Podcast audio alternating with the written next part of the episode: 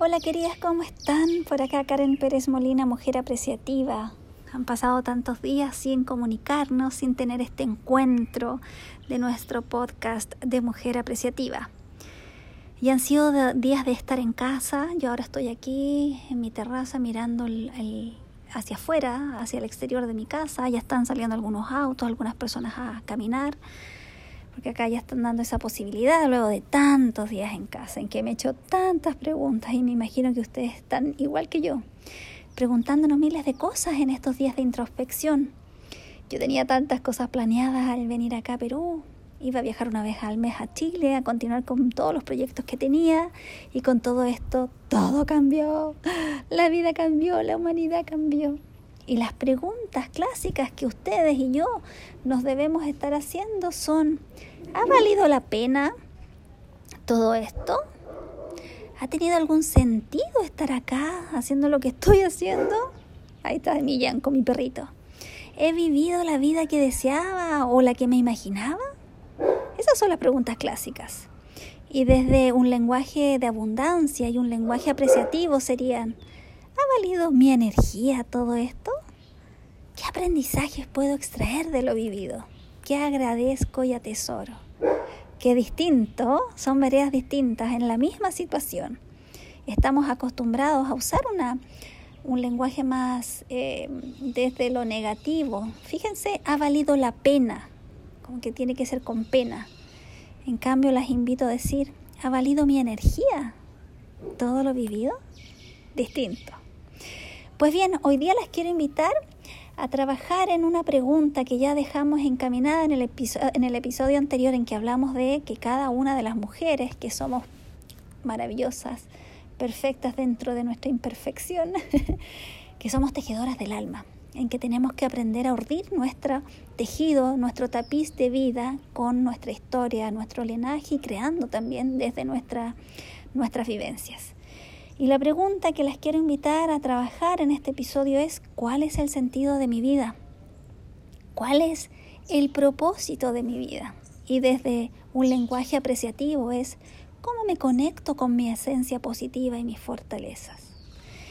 Y desde ahí contarles una historia que he escuchado muchas veces, quizás ustedes también lo han hecho, una historia hindú sobre un aguador que tenía dos vasijas, una perfecta y hermosa y otra agrietada, con las que trasladaba agua de un lugar a otro, caminaba mucho, se ponía un palo en los hombros y ponía a un extremo una vasija y al otro la otra, llenas de agua. Y una llegaba con toda la carga de agua al final del viaje y otra hasta la mitad, que es la que está agrietada.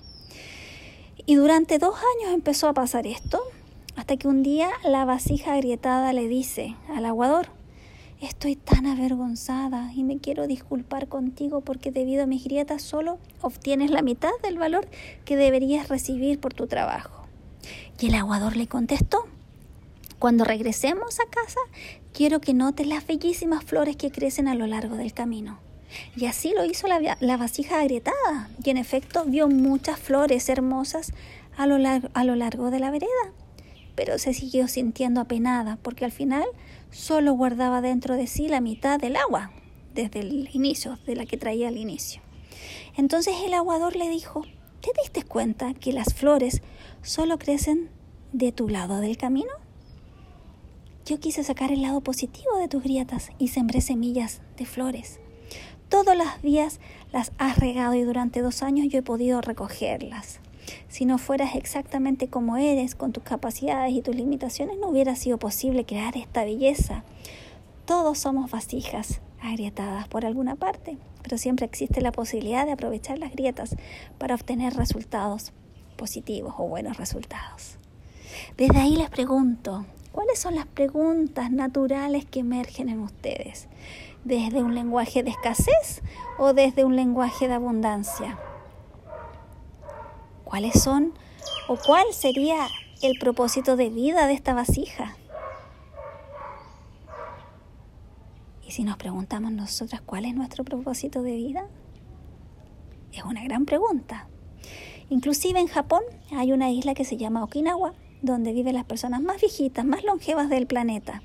Y han hecho algunas investigaciones para saber por qué estas personas vivían tanto y por qué se veían tan felices.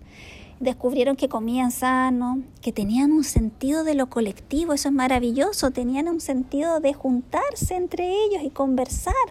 Eso siempre es bello, tener una comunidad con quien juntarte y hablar.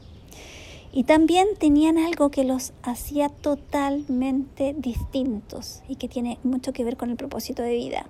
Ellos tienen una filosofía que se llama el Ikigai, que tiene que ver con el sentido de la vida de cada persona. Y es maravilloso, porque se hacen preguntas increíbles que según las respuestas que van respondiendo, van construyendo finalmente, construyen su Ikigai, su razón de ser en la vida.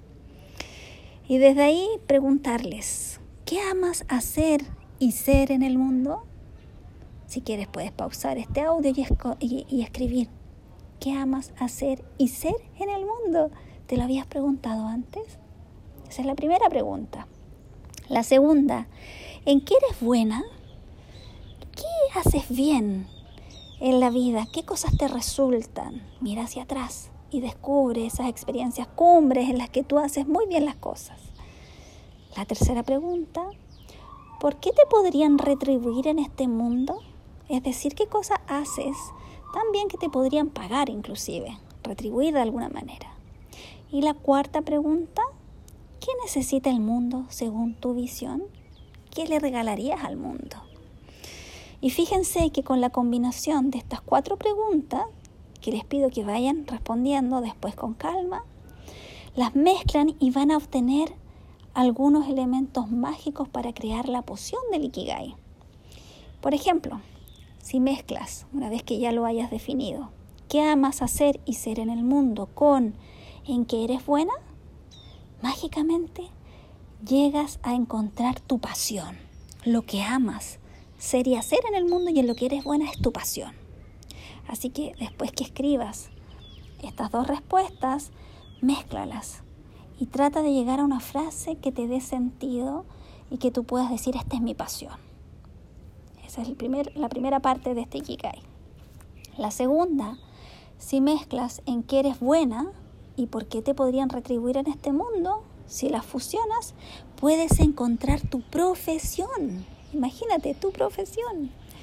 Y por otro lado, si mezclas por qué te podrían retribuir en este mundo junto con qué necesita el mundo, encontrarás tu vocación. Fantástico. Y por último, el último ingrediente para esta poción mágica.